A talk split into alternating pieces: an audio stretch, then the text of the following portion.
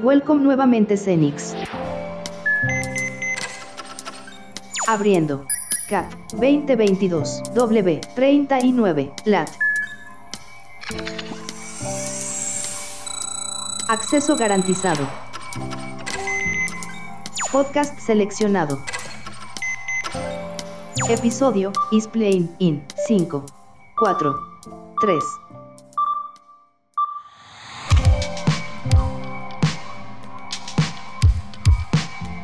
Celebrar el Día Internacional del Podcast 2022, desde Madarcaster Media organizamos un ciclo de charlas con diferentes representantes del universo podcast de Argentina. El objetivo es, desde el presente, pensar y debatir sobre el futuro del podcast. Un medio, un formato o una tecnología que llegó para cambiar y democratizar la forma de comunicación. Como este ciclo está pensado por y para podcasters, decidimos grabar las entrevistas usando distintos dispositivos y diferentes herramientas que reflejan las diversas opciones al momento de grabar un podcast. Al finalizar la charla, te daremos los detalles técnicos de la grabación.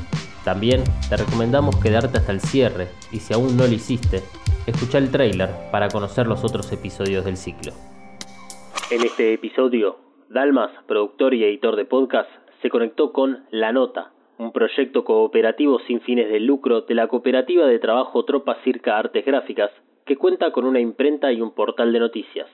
Actualmente, la nota cuenta con colaboradoras y colaboradores mujeres y personas del colectivo LGBT del norte argentino, que rompen con la hegemonía porque cuenta con las voces que faltan en la mayoría de los medios de comunicación.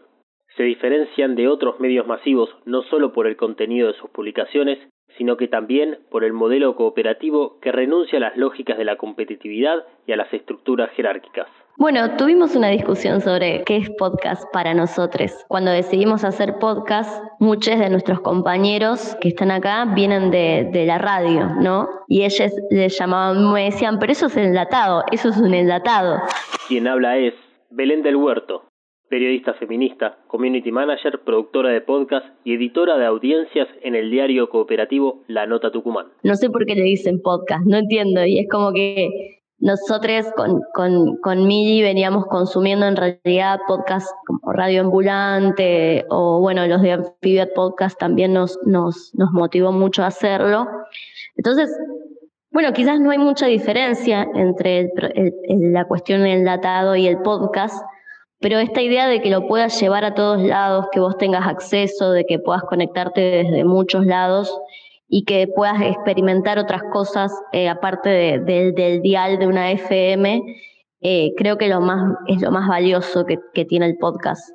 Para nosotros es eso, es, es un producto futuro, digamos, algo que, que podés consumir todo el tiempo, lo tenés en acceso y lo tenés en las mismas plataformas donde escuchas música. Entonces, creo que nosotros comenzamos a hacer podcast en la pandemia, la verdad es que el sentimiento de soledad que sentíamos nosotros en particular, que éramos trabajadores esenciales, los periodistas y también tenemos una gráfica en nuestra cooperativa, así que todos éramos trabajadores esenciales, nos sentíamos un poco solos, ¿no? También con, en, en nuestros consumos, en que nuestro único hábitat de socialización era nuestro trabajo y todo eso, entonces creo que todos entramos en un proceso de búsqueda de consumo, un consumo cultural que, nos pueda dar otra cosa y, así llegamos al podcast. Eh, y bueno, y, y, tuvimos este debate a partir de eso, ¿no? Y creo que es eso, que es algo transportable, que, que trasciende también lo temporal, porque hoy puedo escuchar un podcast de Radio Ambulante o puedo escuchar un podcast de, de, de, Chile, como bueno, el de las raras también nos marcó un montón. Eh, y estar en, otra, en otro, como en otro plano. Es ese espacio de, consumo cultural que puede escucharse en el tiempo, que no pierde vigencia, que y permite explorar de manera de manera sonora otros mundos, digamos, otros mundos, otras realidades eh, diferentes a las nuestras. Eso es para nosotros el podcast, digamos, más allá de, de, de la cuestión de, de la distribución o el formato, es eso, la posibilidad de, habitar otro mundo, otros mundos paralelamente y quizás viajar en el tiempo incluso. Eh, qué interesante.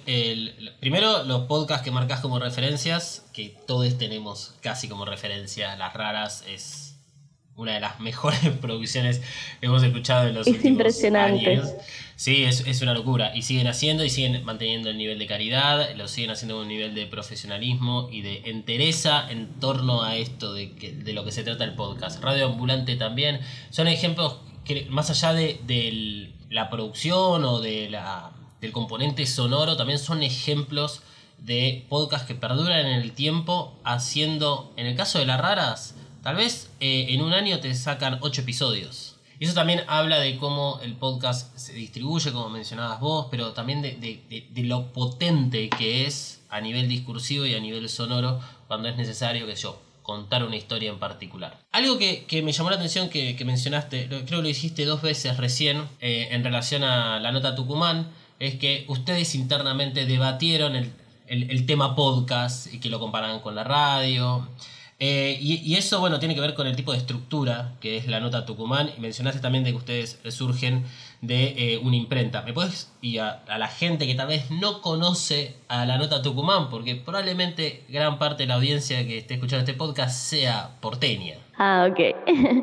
bueno, la nota Tucumán es el proyecto periodístico eh, de nuestra cooperativa, que es la Tropa Circa. Eh, hace 10 años, el año que viene, cumple 10 años Tropa Circa como, como proyecto cooperativo que comenzó con el productivo de una imprenta y cinco años después eh, inauguran un portal digital que es la Nota Tucumán, de la que yo me hago parte en el 2019. Es una cooperativa de trabajo donde todos cobramos lo mismo, donde intentamos justamente instalar en la agenda mediática tucumana o del norte argentino eh, una agenda de derechos eh, de género y de diversidad. La mayoría de las personas que integramos la cooperativa Tropa Circa somos mujeres cis y lesbianas y tenemos obviamente a compañeros que también se encuentran haciendo un proceso obviamente de construcción y que esta realidad del avance del feminismo nos atravesó de manera directa y justamente intentamos ser una, una voz o llevar las voces que no se escuchan en muchos medios de comunicación de Tucumán y que justamente muchas veces se considera, bueno, el norte es recontra conservador o el norte argentino tiene una gran arraigue católico, apostólico y romano. Nosotros venimos a decir no, en el norte existe un espacio, una resistencia, existen luchas Existen eh, personajes históricos que a lo largo de la historia argentina, latinoamericana han marcado precedentes y nuestra idea es recuperar esa historia, contar sobre los nuevos y nuevos actores que, existen en la escena política y ese es nuestro rol, ser, eh, digamos, ser una voz diferente en el ecosistema de medios que, que existe en esta provincia, bueno, y obviamente trasladarnos hacia otras regiones con similares características a las nuestras, ¿no? Cubrimos noticias también de Santiago del Estero, de Jujuy, de Salta, de Catamarca, em, las voces de las comunidades originarias, las voces medioambientales y las voces feministas. Así que eso es un poco eh, la nota, el proyecto periodístico que eso no se podría sostener sin el productivo de, de, nuestra imprenta, que es la imprenta de Tropa Circa. Justamente nosotros entendemos que el modelo económico es tan importante como el modelo editorial, eso lo tenemos como muy presentes porque sin, sin nuestra independencia económica no podríamos hacer el periodismo que hacemos y obviamente apostamos a que el Estado eh, pueda, digamos, financiar a través de la pauta oficial otros proyectos que también eh, contribuyen a esta diversidad de voces porque hacer periodismo independiente es hacer también construir la democracia, así que es como que lo, tenemos muy en claro y, todas nuestras decisiones editoriales, por ejemplo, son tomadas en asamblea, cómo nos caracterizamos, qué productos hacemos, qué productos periodísticos construimos, lo hacemos de manera cooperativa, colectiva y mediante las conversaciones con compañeros y mediante el recurso también de buscar el consenso en, nuestra diversidad también de, de, nuestra COPE. Si le sacamos los nombres propios como la Nota Tucumán o eh, lo que viene a representar la imprenta, suena a que el podcast también puede ser eso, como un proyecto autogestivo en el cual un grupo de personas con un fin en particular se juntan, toman decisiones, encaran esas decisiones y después las ponen en marcha. O sea, ¿es algo similar un podcast a un proyecto autogestivo? ¿Se puede emplear las mismas herramientas o el mismo tipo de pensamiento? Sea para el podcast, en este caso porque estamos hablando y debatiendo sobre el podcast, pero también puede servir como para cualquier otro proyecto eh, comunicacional. Sí, yo creo que, sí puede ser autogestivo, ¿no? Digamos,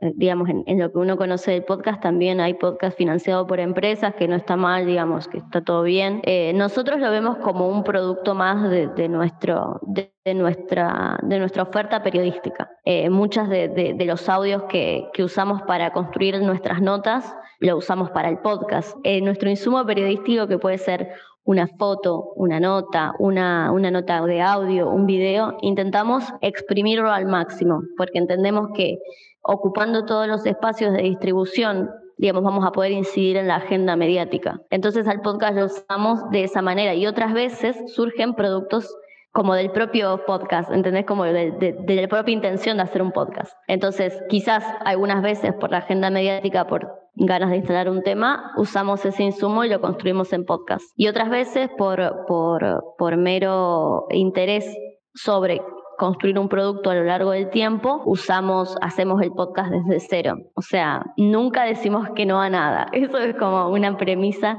Digo, esto es un ban, pero la precarización de, los trabajadores de la comunicación es mucha y nosotros también nos tuvimos que ir formando en todos los formatos que queríamos hacerlo. Digo, por hacer un podcast, cómo distribuirlo, cómo, cómo buscar mejores sonidos. Eh, incentivamos mucho también a que el crecimiento, primero es amateur y después va, va haciendo mella y nos vamos entendiendo de que también hay cosas de calidad del sonido que son importantes, pero para eso necesitamos recursos. O sea, eh, entendemos que en nuestro caso el podcast sí es autogestivo, pero entendemos que apostamos a que ese crecimiento sea paulatino. Como recién hablábamos antes de comenzar, es como, bueno, qué bueno que estás probando quizás con algunos micrófonos.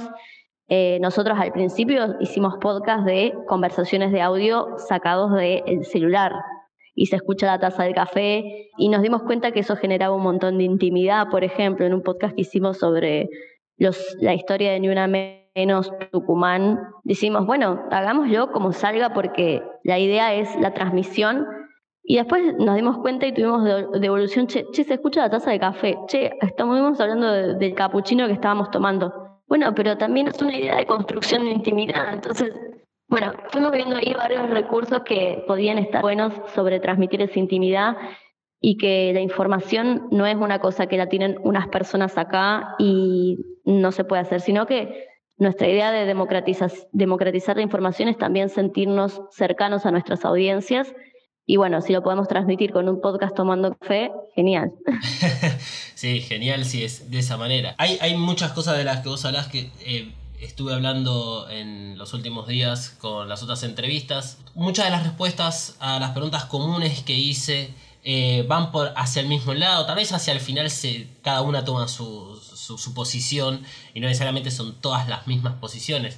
Pero mencionás la intimidad del podcast, mencionás el hecho de ir progresivamente produciendo podcast, eh, las capacitaciones que hay que hacer. Y vivimos en un mundo en el cual, si dependemos de básicamente Internet para hacer llegar nuestro mensaje, porque la nota Tucumán es un medio eh, digital, se maneja mucho por redes sociales también. Eso intuyo de que además tuvieron que tener un tipo de preparación para toda la parte de redes sociales. El podcast obviamente no es ajeno a eso. No, no, y bueno, como para, para decirte, nosotros obtuvimos, por ejemplo, un financiamiento de Google en 2020. Nosotros ya hacíamos podcast con lo que teníamos, el audio, qué sé yo. Obtuvimos un financiamiento de Google en 2020 en donde decidimos comprar una consola y un micrófono, que ahí están, ¿no? Tratando de buscarle también la vuelta. Pero nuestra idea justamente es ir progresivamente hacia esa profesionalización, buscar una mayor calidad en nuestros podcasts. Entonces, en vez de comprarnos una compu más o una cámara más, que bueno, ahora también está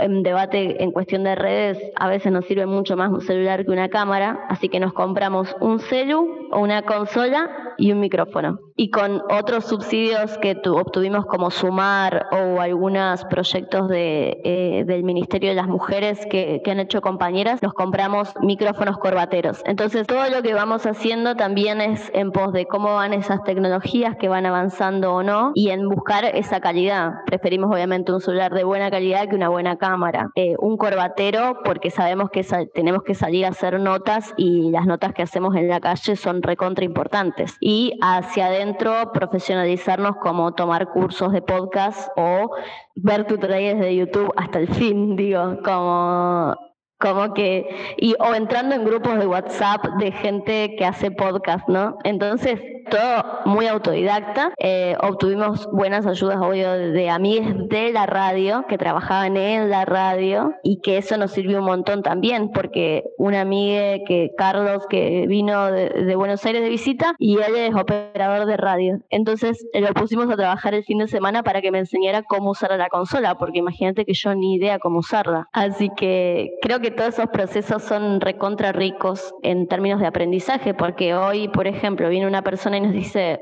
che, eh, quiero subir mi podcast de no sé qué. Bueno, lo subimos. Una compañera mía, eh, tiene un podcast que, que, hizo a partir de estos conocimientos que obtuvo con su amiga, que se llama Antro de Lesbianas, e hicieron otro producto. Y, por ejemplo, otras chicas eh, lesbianas también hicieron otro podcast en Tucumán. Entonces, bueno, vemos que justamente no solamente esa información nos guardamos para nosotros, sino que la socializamos y decimos, che, esto está buenísimo para un podcast, o a otras personas le decimos, lo que estás diciendo está bueno para un video de reel. Ah, eh, cosas así, que entendemos que no nos tenemos que guardar esas cuestiones técnicas para nosotros. Obviamente nosotros aportamos nuestro aprendizaje y nuestra experiencia y nuestra calidad periodística. Creo que contribuimos a ese ecosistema de que muchas personas que tengan cosas para decir puedan hacer podcast.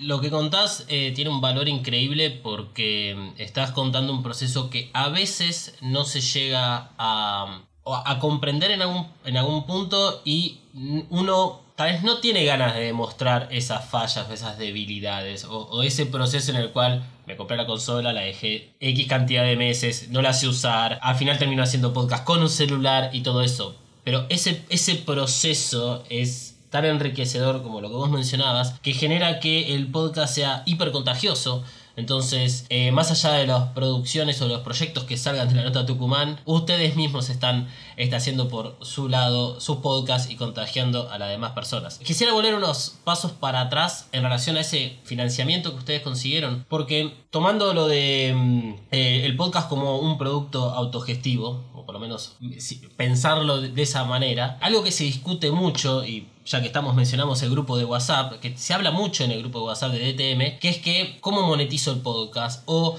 eh, si puedo ganar o que tengo que tener tantas cantidades de suscriptores o de descargas. Y a veces la situación no va por ahí. En, su caso queda muy claro que va por lo comunicacional. ¿Por qué eligen ir por lo comunicacional? Creo porque nuestro modelo de negocio es justamente contribuir a nuestra audiencia. No porque esté mal ganar dinero. Ojo, está re bien, nosotros es lo que buscamos, pero nuestra idea de fidelizar a nuestra audiencia es como muy importante. Eh, porque principalmente queremos contribuir eso al ecosistema de medios, a formar voces, pero no me va a marcar cuántas reproducciones tiene mi podcast en yo querer hacer más de eso, sino a que, por ejemplo, un chique trans pueda hablar sobre su último libro, aunque a nadie le interese, porque esa es nuestra idea justamente, porque si fuera por las cuestiones que serían comerciales, eh, bueno, ni siquiera tendríamos un medio de, eh, comunicación feminista.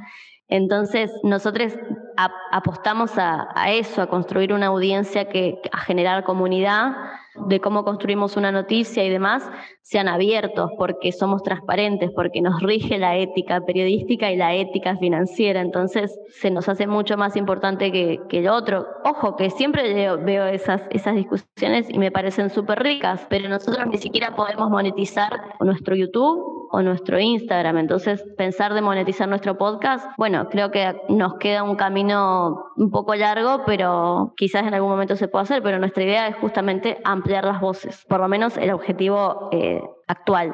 Después será otro objetivo, pero creo que también es medio incipiente la industria del podcast en Argentina o si pensamos, no sé, en estos ejemplos, las raras o Radio Ambulante, tienen modelos de negocios que son construidos hace años. Radio Ambulante es como súper viejísimo y seguramente pasaron por muchos procesos de estos y bueno, pueden ahora construir un podcast de calidad, persistente en el tiempo, pero de, algo se empieza y nuestra, nuestro, nuestros comienzos estamos súper orgullosos de priorizar más voces de las que nos escuchan en los medios hegemónicos y justamente que otras personas puedan también hacer podcast. Sí, además entendiendo que la financiación de un podcast no necesariamente tiene que pasar por el podcast. O sea, ustedes producen podcast y el financiamiento viene por otro lado. Entonces, está bueno también entender esa lógica. Porque, eh, insisto, eh, hay mucha gente que encuentra en el podcast, ya que está esta industria creciendo de a poco, que tiene como mucho potencial como para convertirse en una especie de nuevo YouTube, y la gente se mete y inmediatamente quiere resultados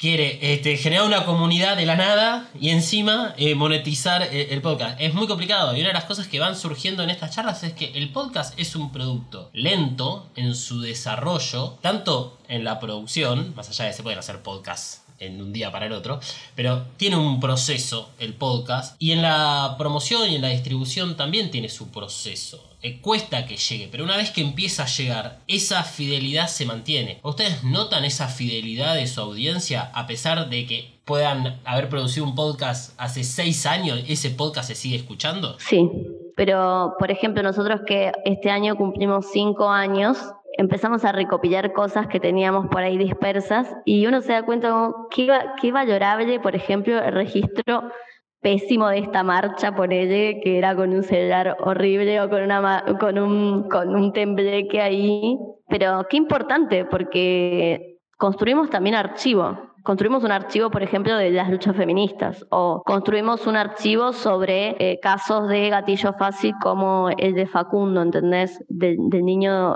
asesinado por la policía. Entonces, o tenemos registros audiovisuales de algunos juicios que vos decís, ¿para esto para qué me sirve? No, no, pero sirve todo porque sirve para después. En el caso del podcast también, uno de los podcasts que hicimos, que fue el primer podcast que edité y todo, y que fue muy difícil para mí, estuve editándolo muchos días, fue Nuestro Orgullo tiene historia y cuenta la historia LGTBIQ de Tucumán, desde, desde Rodo que ahora, atención, es una víctima de un crimen de odio en los 90 en Tucumán y que personas han recuperado esa obra y ahora se está presentando en el Borges. Entonces, nosotros tenemos un archivo de una persona hablando de Rodo Bulacio, hablando de las trans que estaban en, en, los teatros como la Sodería, y eso es recontra importante, porque cada vez que hay un día del orgullo y demás, yo hago una pequeña nota o un link con Nuestro Orgullo tiene historia, que es el primer podcast que hicimos. Es mega importante porque son voces e historias que, que después las cuentan otros. Entonces, que la podamos contar nosotros desde este territorio, lejos, muy lejos del puerto, y que haya también historia que hacen mella y que construyen identidades y que referencias y demás, es recontra importante. Así que como como yo le veo un valor muy importante. Es como hacer periodismo para el futuro, como una caja que uno después la puede abrir y decir, ah, todo esto pasó, no es que las cosas surgen de la nada. Entonces, bueno, eso, apostamos también a, hacer un poco eso, obviamente un poco de inmediatez porque es recontra necesario, pero los procesos y los hechos son, son también constructos históricos, así que creo que estamos contribuyendo a quizás un archivo de audio para el Tucumán del futuro, qué sé yo. Tendremos que viajar al futuro y ver. a ver si. Habrá que hacerlo. a ver si Tucumán cambió o no. Em, sí. ahora hago esa pregunta, pero antes. no recuerdo cuándo va a salir este episodios, si antes o después del episodio con la tribu, que también es un medio comunitario. Claro. Y me contaron una historia acerca de un archivo que ellos encontraron guardado en cassette, y con lo cual después terminaron haciendo un podcast. No voy a dar mucho más detalles para no spoilear. Es hermoso, es hermoso. Lo, escuchamos también en torno al 2001, porque bueno, una fecha muy importante. Y es como muy zarpado porque es un archivo histórico, porque lo único que salía en los medios en ese momento eran eh, los piquetes y, la muerte de, muchas personas, lamentablemente, pero que ellos hayan podido contar la historia de lucha obrera de ese entonces es mucho más valorable que una captura del helicóptero yéndose, digamos. Me parece como tremendo también la visión de derechos que que tienen nuestros medios, que nosotros somos hijes de esa comunicación, digamos, que es recontra importante. Entonces, tres o alguno de nuestros compañeros no se hubieran formado con esa comunicación, quizás hoy estaríamos haciendo un portal como el Tucumano o, o la Gaceta Play o demás. Entonces, como nosotros somos, somos hijes de, de esa comunicación que apuesta a los derechos, que apuesta a las voces de, de los trabajadores, eh, de, de los desocupados, no podríamos hacer hoy la nota y no tendríamos esta visión de, del futuro o de, o de la transformación social como lo tenemos actualmente. Así que como aplausos para ellos. No sé, me encantó encima. Vayan y escuchen el episodio con la tribu para enterarse de qué se trata ese podcast. Pero es, es interesante entender el, el, peso que tiene la palabra. Porque, lo decías, esos testimonios son mucho más válidos o representan de otra forma ese momento que vivió la sociedad argentina que la foto del helicóptero de la Rúa. Totalmente. Y, y, y venimos de un par de semanas donde las palabras empiezan a tener consecuencias. Desde los medios hegemónicos principalmente, donde tal vez sus objetivos son mucho más comerciales y que el objetivo comunicacional está en iba a decir fidelizando a la audiencia, lo cual ya es una audiencia fidelizada, es más como un aprovechamiento de esa audiencia. Eh, y ahí es donde me quiero meter eh, un poco en Tucumán. Para quienes no saben, yo tengo familia en Tucumán y es una de las razones por la cual conozco la nota. Y cada vez que viajo desde Capital Federal hasta Tucumán, noto las diferencias culturales que hay Principalmente porque es otra provincia. Pero esto ocurre en todas las provincias. Pero a nivel comunicación, a nivel discursos, eh, vos mencionaste de que está un toque como atrasada, de que es una sociedad la, la, del norte más conservadora, estoy siendo suave con las palabras. ¿Cómo es, por lo menos, para pintar una imagen a quienes están escuchando este podcast, cómo es esa sociedad tucumana y cómo está desarrollado, de acuerdo a su visión, el podcast? Porque este es un podcast sobre podcast. Bueno, la sociedad tucumana, como la muestran esos, esos medios hegemónicos que, que, tienen las mayores reproducciones y demás, que tampoco, a ver, ahí quiero hacer un punto, que tampoco está tan claro. Eh, también, ¿no? Las, las reproducciones de YouTube, las, las ventas de diarios, lo comercial y demás, tampoco está tan claro, tampoco está tan, viste, son nada, son mega medios eh, corporativos que, bueno, los números también son un poco difusos en ese sentido. Digo, es como el, el rating también que nadie sabe cómo se, cómo se hace. Y bueno, incluso esa discusión está haciendo en Internet, ¿no? Con las reproducciones de YouTube. Che, es tanto así. Me parece que está re bueno que, que, que, sigamos discutiendo la cuestión numérica. Pero Tucumán eh, obviamente está caracterizado por casos súper terribles en cuanto a la, vulneración de derechos. Caso de Belén, el caso de Lucía, eh, anterior a la interrupción, a la aprobación de la interrupción voluntaria del embarazo, fueron súper para nosotros de los últimos 10 años muy, muy tremendas. Por eso, por, por, por la quita de derechos derechos ganados, o sea, como que eso es como muy importante. Y después si tenés una, un sector de la sociedad muy, muy católico o muy, muy conservador que pretende no cambiar o que pretende que la agenda mediática sea solamente de inseguridad. Y después está, eh, digamos, el otro Tucumán, que no hay otro, porque no me gusta, no me gusta esa idea de, del otro, pero sí que existe una porción importante de, de juventudes y de, de personas grandes que también van haciendo un proceso que nos encanta ir acompañando eh, nuevas maternidades, eh, nuevas paternidades, que también apuestan a la resistencia, que, construyen proyectos quizás autogestivos, emprendimientos, que también intentan resistir al engranaje mediático de pensar de que en Tucumán solamente hay inseguridad y conservadurismo. Creo que nosotros apostamos justamente a mostrar que hay otras existencias que interpelan a estos conservadurismos o estas agendas mediáticas y que las personas trans no son solamente sujetos de, de, de vulneración de derechos, sino que pueden ser protagonistas de, de, editoriales o que pueden ser protagonistas también de casos exitosos, porque justamente cuando uno, uno va adentrando en el mundo del feminismo y demás, pareciera que los feminismos estamos solamente para contar cuántas víctimas de femicidios, transfemicidios existieran y, no es así. Estamos justamente para mostrar que las mujeres, las diversidades, las personas trans, las no binarias eh, y demás existencias también son protagonistas de historias felices. Eso es recontra importante, me parece como, como que lo remarcamos un montón porque justamente no somos solamente lo otro, sino también somos esto. Creo que eso es para un poco ir hablando de, de, los medios y, de esta diferencia que existe, por ejemplo, entre, entre el puerto y, y, Tucumán. Como para contarte un caso, hace poco una periodista eh, de Buenos Aires dijo, hay que ser drag en Tucumán por la participación de Salustiano, de, de un amigo nuestro en La Voz Argentina, ¿no? Como hay que ser drag en Tucumán, ¿no? Y empiezan a contestarle eh, otros de, de acá desde Tucumán diciéndole, che, hace 10 años que se realiza la elección drag en, en Tucumán. Che, eh, te cuento que este fin de semana hay un ballroom en la sociedad francesa, un lugar súper cheto del centro, por si no sabías. Y justamente nosotros apostamos a llevar esas voces y decir, bueno, Qué bueno que estén mirando a Les Drag en Tucumán.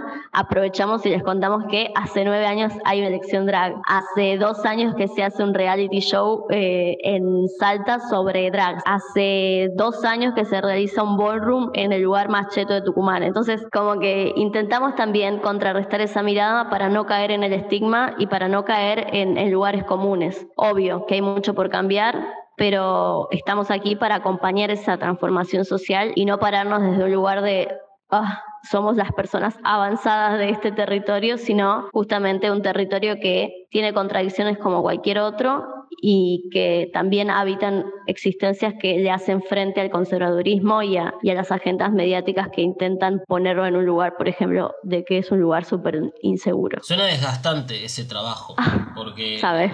sí. Em, por ejemplo, tomando el caso de las drag queens, estuvo en todos los medios cuando mm, hace poco fue en la casa histórica. Que sepan, la casa histórica por porteños es la casita de Tucumán. así la casa histórica. En la casa histórica estuvo cantando el himno una drag queen, no me voy a acordar el nombre, no me suelo acordar los nombres. Lady Aludrix, eh, ella sí, es, es la drag de la patria. Hace em, hizo la interpretación de, por ejemplo, de, del himno nacional de Evita. Entonces hizo un lip sync en la casa histórica porque se estaba realizando, se realizó un torneo eh, LGTBIQ de deportes por primera vez. Esas son las historias que contamos en nuestro medio y en nuestro podcast. Y está fantástico. Lo único que llegó acá en los medios, por lo menos que se vieron en, Capital Federal, es, eh, no, una drag queen en la casa histórica cantando eh, Evita, qué sé yo. No llegó de que había un evento LGBTQI. Es como que cuando llegan los medios hegemónicos eh, de comunicación, en general está enmarcado en algún tipo de polémica. Sí. Porque lo ponen de esa forma. Más cuando estamos poniendo una drag queen eh, adelante. Eh, hay, hay, un montón de cosas. Hace dos años existe Juego de Reinas que se organiza en Salta. Y recién ahora que empezaban a llegar algunas como personas famosas, que lo estuvo Lucrecia Martel, empieza a tener otro tipo. Y ellos empiezan a ganar esa narrativa. Porque si no, la narrativa te la ganan los otros. Y algo que pasa, que esto no es para, para debatir en este caso, porque ya venimos debatiendo hace bastantes minutos sobre los medios hegemónicos, pero yo le preguntaba a, otras, en otras charlas, a otros medios que compiten un poco más con esos medios hegemónicos, el hecho de estas representaciones que tienen los medios y de cómo nos van marcando la cancha. Y, que, y el trabajo desgastante es ese. O sea, en, su caso, eh, que tienen una ideología mucho más marcada, obviamente no es lo mismo que yo quejarme o tener que salir a defender ciertas cuestiones básicas del podcast, simplemente porque tengo la visión de que el podcast es un producto sonoro que eh, puede potenciar y utilizar al sonido para generar historias, para aislarte también de la realidad y que no sea simplemente una red social más o un canal de comunicación para seguir bajando ideología. Y eso está presente. Y está cada vez más presente cuando se debaten esos espacios de democratización. Y es un poco lo que yo sentí que vos contabas de lo que está surgiendo ahí en Tucumán. Ir y disputar esos espacios y darle el micrófono a quienes no tienen la posibilidad de tenerlo. Sí, sobre todo eso, que es recontra importante y, y tratar de, no caer en el clickbait, ¿no? Para nosotros es, es mega importante eso, ¿no? Es como Imagínate que nosotros hiciéramos un podcast. Conocí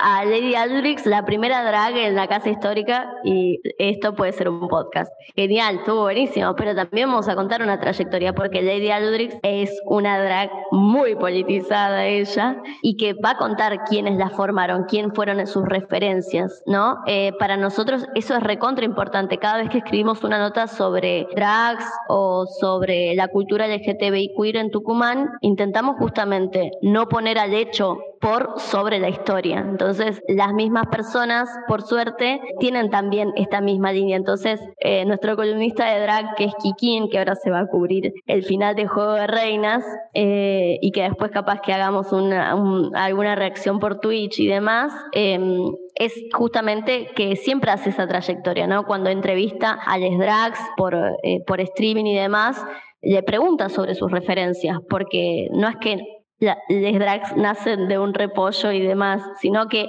hay una historia sobre esa representación que se da antes de salir a lo mediático en lugares que estaban ocultos y cómo era esa cultura drag antes, ¿no? Y quién, quiénes habitaban los boliches gays, quiénes eran las referencias y cómo eran los primeros montes de, de, los drags. Siempre por ahí con, con amigues o cuando nos cuentan historias nos reímos porque hay una amiga que es columnista de la nota que se llama Bruno Bazán. Él, por ejemplo, cuando cada vez que cuenta o que hace entrevistas dice, bueno, sí, yo veía drags cantar en inglés cuando no sabían inglés. Nadie sabía inglés, no es que se socializaba un montón el inglés y que hacían lip sync y, y hacían como podían. Entonces, esa cuestión es recontra importante y son condimentos que nutren justamente a la historia y que cuentan su contexto. Nuestro rol en lo mediático es contar la historia. Que otros cuenten la primera drag en la casa histórica. No, no, no, no disputamos ese espacio. Nosotros intentamos ir siempre un poco más allá y profundizar esos procesos. Sí, y total, quien quiera encontrar esa información la va a poder encontrar. Sí, hace poco, como para contarte, hace poco hice, una nota sobre, bueno, lamentablemente acá asesinaron a un hincha de San Martín en las inmediaciones del estadio de la Ciudadela, en un barrio recontra popular. Y hicimos una nota sobre problematizando la violencia en el fútbol y también hablando sobre lo que es nuestra experticia, que es la, mirada feminista sobre esto. Y bueno, sobre las masculinidades hegemónicas sobre la, cuestión de, la policía, la cuestión de, de la dirigencia deportiva. Y bueno, hubo ahí en el posteo una serie de cuestionamientos y demás, y después uno se ríe y dice, jajaja, ja, ja, masculinidad hegemónica, ¿por qué no hablan de las mafias del fútbol? Entonces nosotros le contestamos, le hicimos, para que hablen sobre las mafias del fútbol, o esta idea de impacto, justamente las mafias del fútbol y demás, hay otros medios. Nuestra idea es justamente analizar todo en clave de género. Para lo otro, hay un montón de personas que se sientan a hablar sobre la magia del fútbol, te tiran nombres, te, te construyen la historia, ya saben todo, ellos sabían ya todo antes de que sucediera. Y nos pasó justamente ese día, donde nadie se preguntaba por qué siguió el partido, por qué continuó el partido, si había una persona muerta a metros, digamos. Entonces, nosotros sí nos preguntamos, ¿Por qué siguió el partido si había una persona muerta? ¿Por qué no es necesario que en un, año del Mundial hablemos sobre, sobre la violencia en el fútbol y sobre las masculinidades hegemónicas que operan ahí? Entonces, esa es nuestra visión. Para lo otro, existe Mastercard. ¿Viste cómo, cómo? ya está, ya está dicho?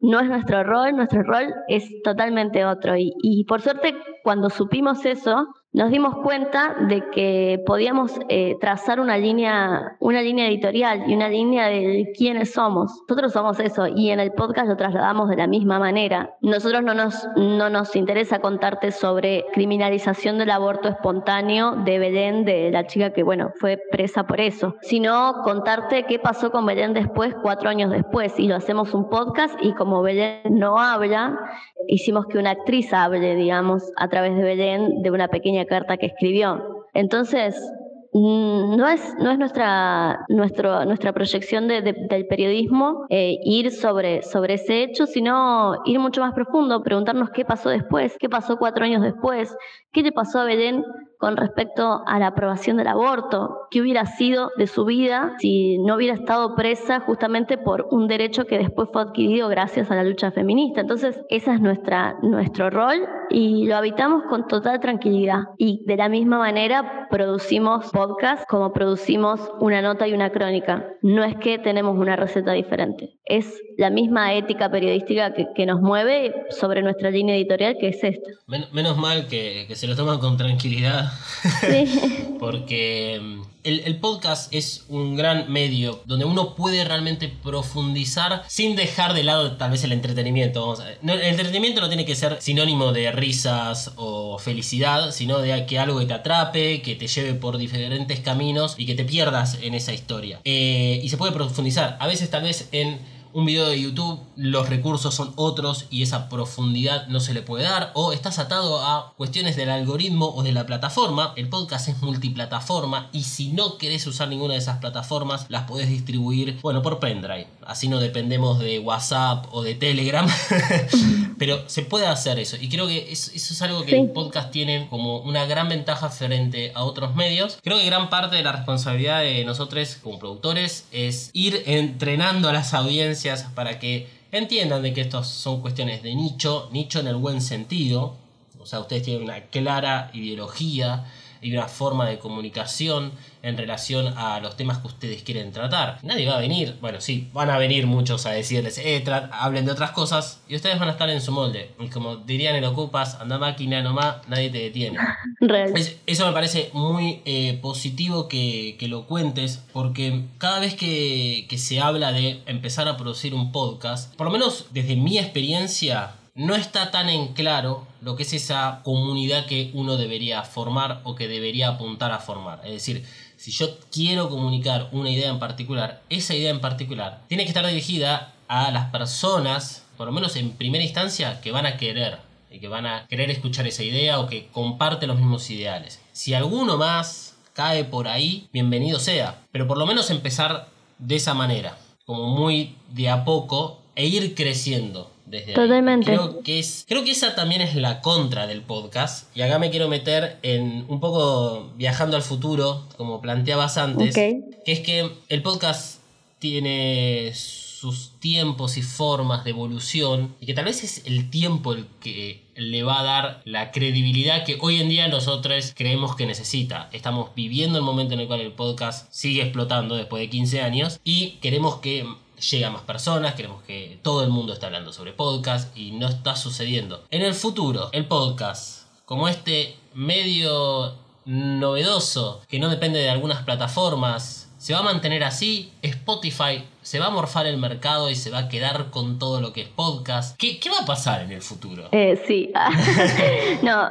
No quiero, no, no quiero no, ni ahí, no, no voy a ser derrotista ni ahí. Eh, creo que, que sí, obviamente Spotify maneja un, obviamente un cúmulo, pero es porque también engloba, engloba dos cosas que estás escuchando todo el tiempo, digo, música y en el mismo lugar puedes encontrar podcast. Creo que las plataformas también van a ir sumando a la cuestión del audio como algo importante. Por ejemplo, en, en las páginas web, lugares donde vos podés, nosotros estamos intentando incorporar a nuestra página web justamente para incluir a personas no videntes, eh, que vos puedas escuchar la noticia leída, digamos, ¿no? Capaz que sí, va a ese formato, o que una página pueda englobar a todos, o que tu propio medio también pueda tener un propio sistema de podcast. No sé cómo será, no lo tengo bien resuelto, ni tampoco creo que WordPress, que nosotros usamos WordPress, lo tenga muy bien resuelto, pero por ejemplo, creo que va a haber que usar todas las herramientas, alojarlo en todos lados que podamos, digo, porque la distribución es, es tan importante también como el hacer un podcast, porque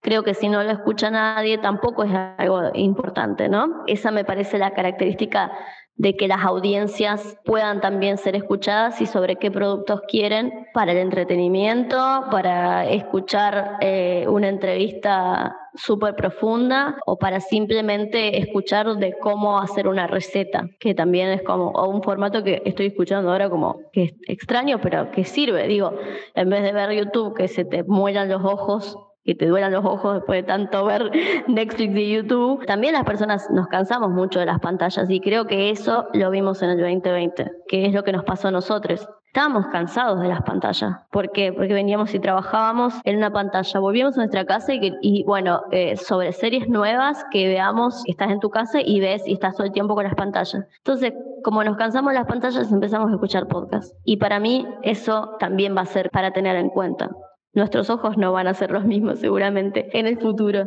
Así que yo creo que el podcast sí va a persistir porque es algo que está ahí latente. porque tampoco no mueren, no mueren ni la tele, no mueren ni la radio, no, no se mueren esas cosas. Me parece como que eso es un concepto también que, que lo toman los falsos innovadores, ¿no? Esta idea de que se mueren esos medios de comunicación, se mueren, no sé. E Internet se va, se va a remodelar, se va a remodelar ya está, ya está en todas nuestras vidas, ya está en nuestro control financiero, está en nuestro entretenimiento. No, no hay cosas que hagamos sin Internet. Capaz que la apuesta está en poder socializar de manera mucho más altruista y también brindar quizás herramientas para que las comunidades puedan hacer sus podcasts, las comunidades que están alejadas del Internet o que no les llega el Wi-Fi o que, que nos sucede a nosotros. Hay lugares en donde nosotros obtenemos la información por audio porque no puedes llamar por teléfono a las personas. Entonces, eh, te mando un audio de WhatsApp y vos fíjate qué haces con esta información. Y me parece que también va a ir por ahí. La distribución del podcast justamente va a mutar de acuerdo también a cómo vaya avanzando el Internet o si va, si va a llegar a todos lados. Yo creo que no todas las personas pueden tener Spotify y que Spotify va a tornar hacia un modelo de monetización mucho más fuerte, pero van a existir otras herramientas gratuitas por las que podamos acceder y por las que se pueda distribuir los podcasts. Así que yo pienso que en el futuro va a haber mucho podcast. hay podcast para rato, pero porque hay audio para rato. o sea, eh, no se acaba, avanza. Eh, creo que, que, eso es, que nos vamos a, no, como en el 2020 nos cansamos de las pantallas y encontramos algunos el podcast un refugio para la información y el entretenimiento, va a pasar en el futuro también y creo que ya hay lugares en donde directamente la gente se manda audios y ya, entonces creo que, que, que esa va a ser el futuro. Quizás Spotify sigue existiendo, pero va, van a haber otras cosas. Vamos a poder distribuirlos de otra manera. Y hay que usar todo para mí. Coincido en usar la mayor cantidad de plataformas porque de esa manera, primero y principal, como decías, te aseguras de alguna forma de que vas a intentar llegar a cualquier persona. Uno nunca sabe dónde es que va a haber una escucha de ese episodio. Y si tenés un podcast, entraste a las estadísticas, quién te está escuchando en Corea del Sur. Y bueno, a veces sucede. Eh, así que eso está buenísimo. Siempre hay un argentino en todos lados. sí, sí, y además, o sea, eh, el hecho de que el podcast trascienda geográficamente barreras, eso también implica que ahí es donde bueno, nos metemos en una parte de producción de, del podcast, que es entender, bueno, cómo se consume el podcast o cómo crees que tu audiencia va a consumir el podcast. Se utiliza, por ejemplo, teléfonos, se utiliza el sistema Android o iOS, se utiliza la computadora, se utiliza parlante inteligente y así sucesivamente. Y no todos usan Spotify. Y la pregunta que, que hice, y esta es una pregunta que he repetido a lo largo de este ciclo, tiene que ver con que eh, hoy en día eh, Spotify está siendo como un sinónimo de podcast y muchos podcasts gratuitamente están publicitando encontrame en Spotify o en el cover te pone escúchame en Spotify. Estamos regalando un poder a Spotify muy grande eh, innecesariamente.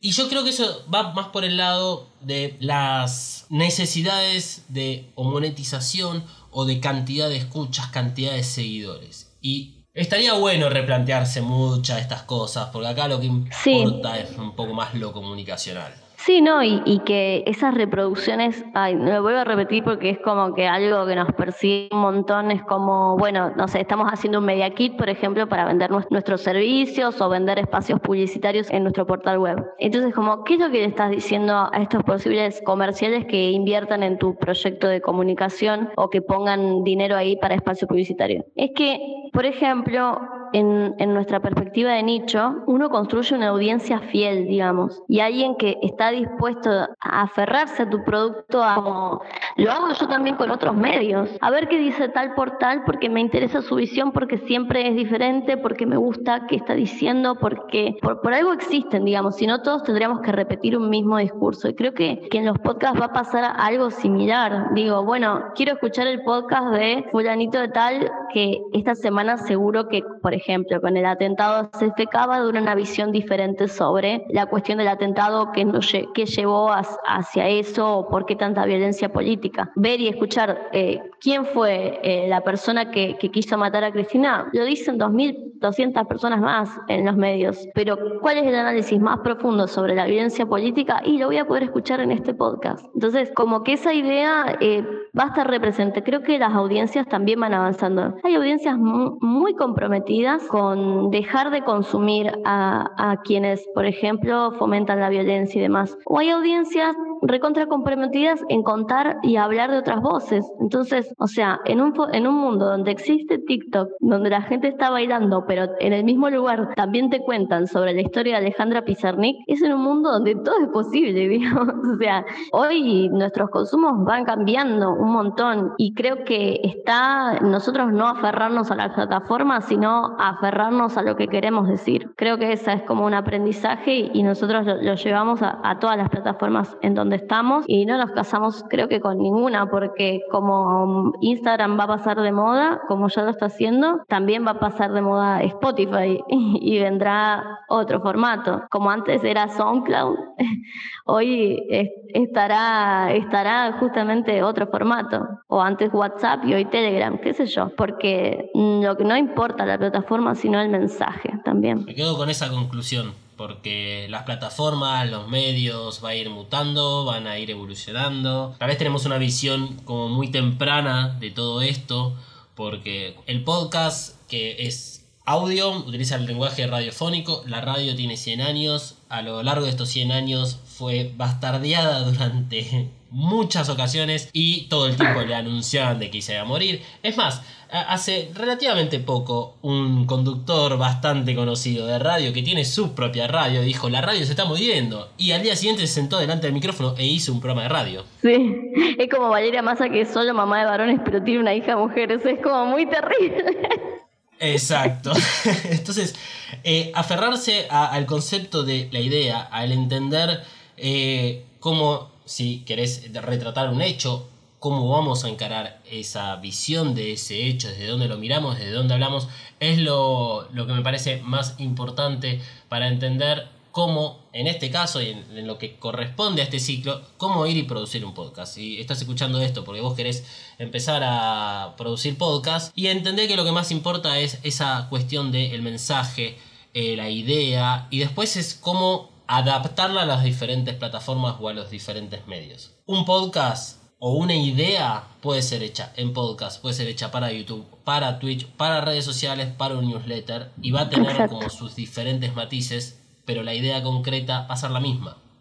Y eso es algo positivo. Está buenísimo no casarse con todas las plataformas, entender que las redes sociales también van a mutar.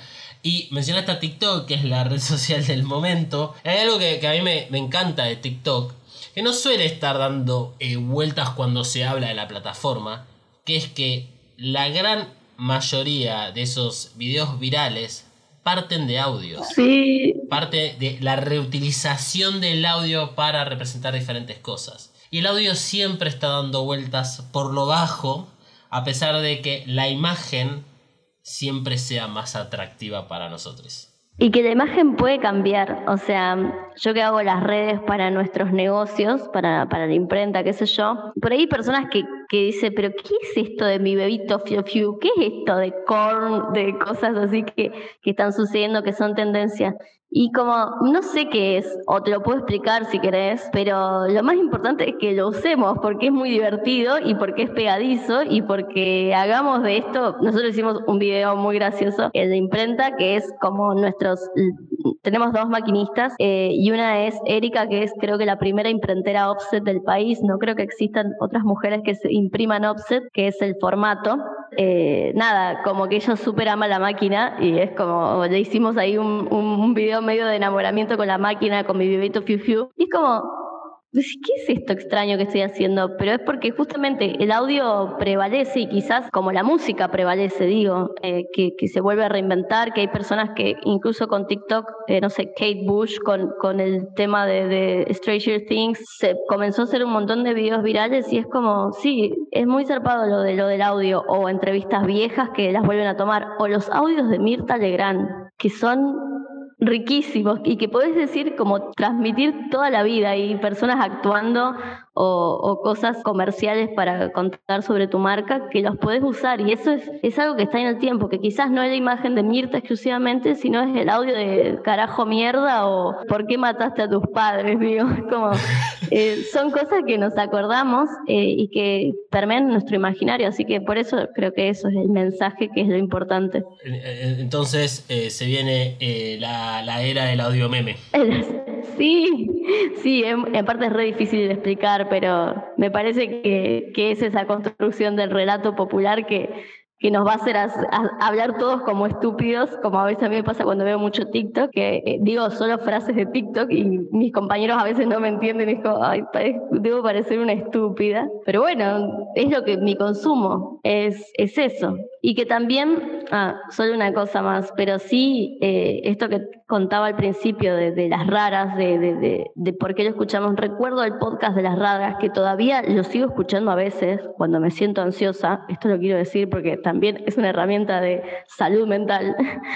Eh, cuando hacen un viaje sonoro, creo que por Latinoamérica, eh, en el momento de la pandemia son cosas que te resalvaban, porque no podías viajar a ningún lado. Yo en particular tengo mi familia muy lejos de acá, en Santa Cruz, y el hecho de que solo pensarme viajando y escuchando me salvó un montón de veces, y hasta hoy lo sigo recomendando.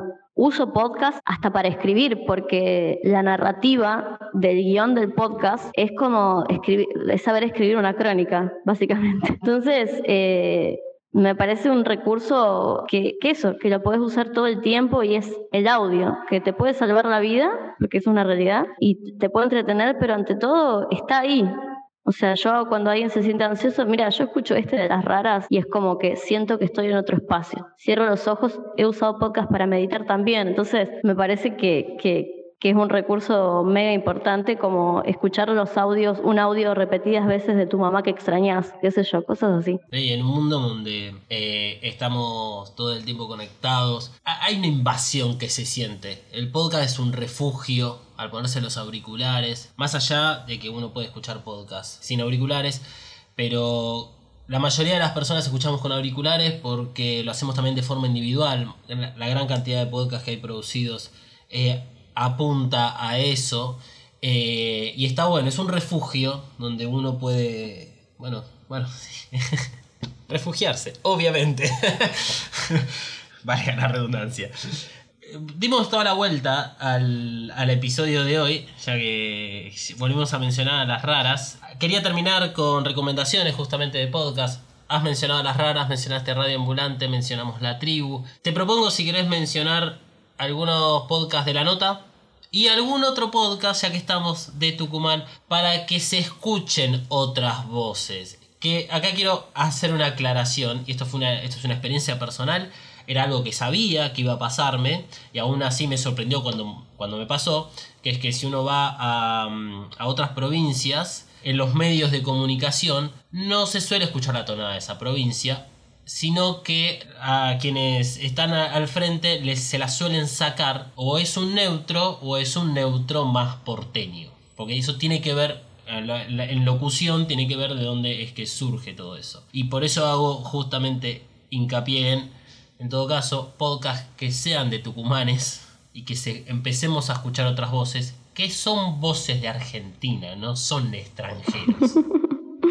Sí, bueno, recomendarles, hace mucho que no hacemos podcast, así que sorry por eso, pero recomendarles el de Nuestro Orgullo tiene historia, del podcast de la Nota Tucumán, eh, y después el de Diálogos Feministas, Experiencias de Ni Una Menos Tucumán o La Carta de Belén, o hay uno muy hermoso que la produjo Steffi Cajiao, que es compañera nuestra, que es Mercedes Sosa a los 85 años, que fue hecho con, con gente de Radio, Radio Nacional la radio nacional de acá, de Tucumán, se llama Mercedes Sosa. Así que es muy lindo porque, bueno, Mercedes Sosa nació un 9 de julio, o sea, como más tucumana que Mercedes Sosa no se encuentra. Su voz, su, su, su, no sé, creo que todo lo que es Tucumán pueden escucharlo ahí en, en Mercedes Sosa 85 años. Y después el de mis amigas, que es Antro de Lesbianas, que son dos lesbianas tucumanas feministas que hacen un recorrido histórico sobre eh, algunas eh, temáticas eh, o algunas historias del lesbianismo tucumán o el lesbianismo también en la Argentina, así que les, les, recomiendo ese. Y después otro que, que me parece recontra importante, que son las entrevistas que escuchás hacia futuro. Aunque no me lo banco mucho en algunos aspectos, pero en otros sí, mm, me gusta mucho el de la cruda, el de, mm, el de Miguel Granados, eh, sobre todo porque eso, porque creo que es un medio fantinista a veces en, su en sus entrevistas, pero que también logra explicar algunas cosas, no sé, es el que estoy escuchando últimamente sobre cosas que, no había escuchado o sobre testimonios que en la tele pasaron medio desapercibidos, pero que, que tienen vigencia. Creo que yo escucho podcasts que, que, que tienen vigencia, que los puedo escuchar mucho tiempo o repetidas veces o recomendarles, así que eso. Y bueno, obviamente las raras y radioimpulantes creo que, que, son recontra ricos en eh, de, manera de descripción de lenguas y demás. Creo que, que en ese caso, eh, para escuchar ahí, a mí en particular me gusta mucho esos podcasts. Buenísimo, todas estas recomendaciones que dio Belu van a estar ahí en la descripción del podcast para que puedan acceder y obviamente escucharlos después de terminar el episodio este. Así que ahí van a estar las recomendaciones. Hay, hay algo que dijiste, eh, para ya ir terminando, sobre la cruda. Medio que sí, hay a veces que me gusta, no me gusta, como que sonaste dubitativa. Y está bueno escuchar podcasts que no nos gusten o que tal vez la figura, no, no estoy diciendo que no, estamos criticando a Miguel Granado, sino simplemente lo estamos eh, mencionando, pero ponele, no me cae bien mi Granados. Igual iré a escucharlo porque no se trata de la figura. Hay algunos podcasts que sí tratan más de sobre la figura y no tanto sobre la persona entrevistada. Pero bueno, eh, uno va a encontrar en este universo de podcast muchas variantes, eh, pero está bueno hacer esa escucha fuera de nuestras burbujas digitales o fuera de estas burbujas que nos vamos creando. Porque está bueno no solo conocer otras voces, sino que tal vez una entrevista que hizo Miguel Granados con X persona, a vos te surge un disparador, surge conocer más en profundidad ese tema y encarás un camino que no tenías preparado, pero que es súper rico y nutritivo. Y eso está, está muy bueno. Ah, y una última recomendación. De Tomás Balmaceda de Vidas, me encanta también porque justamente muestra sobre eh, personajes del 2001 o no sé, el uno de que me encanta es, sobre el Larva, sobre un personaje de, del 2001 del programa de Polino y que cuenta después qué pasó con esas personas. Me parece un trabajo, un laburo periodístico y sonoro también muy importante porque si uno escucha por ahí, va escuchando los líos que sucedían en, la tele en esos momentos, eh, también, aunque suene triste, te recuerda una época, te recuerda tu casa, te recuerda que, porque la tele estaba prendida todo el día. Es muy loco eso. Creo que te lleva a eso, a lugares del pasado y del futuro del podcast que, hay que preservar. Sí, sí. Y hablando de eso, o sea, Vidas estrenó nueva temporada, creo que esta semana. Sí, ansiosa por escucharlo. Sí, sí, está, está muy bueno el podcast. en general lo que hace Tomás Maceda o arroba Capitán Intriga, como se lo conoce en las redes, eh, es toda una calidad muy importante y muy interesante la mirada que él tiene de, esos años, de los años 90 a principios de los 2000 y cómo no recordar SAP en la televisión prendida todo el día. Sí. Este, con esto, bueno, creo que ya tenemos más que información acerca de qué es la nota Tucumán, de cómo el podcast puede tener diferentes formas de uso. Eh, y bueno, estoy muy contento por haber eh, charlado con vos, Belu, que sea en representación de todo el equipo que es la nota Tucumán, la imprenta. Eh, ya los conozco a ustedes, los he ido a visitar. Así que espero volver pronto para allá y o sea, saludar. Buenísimo, te esperamos. Chao, chao. Gracias Belén por participar del Día Internacional del Podcast 2022 y a todas las colaboradoras y colaboradores mujeres y personas del colectivo LGBT que rompen con la hegemonía, porque sus voces faltan en los medios de comunicación, pero están presentes en la nota. En la descripción del episodio te dejamos los podcasts recomendados y toda la información complementaria a este episodio. Este ciclo fue organizado y producido por Mothercaster Media. El diseño sonoro y artístico fue creado por Dalma. Y el diseño gráfico estuvo a cargo de Ana Laura Caruso. Si querés o tenés un podcast, Visita mothercastermedia.com.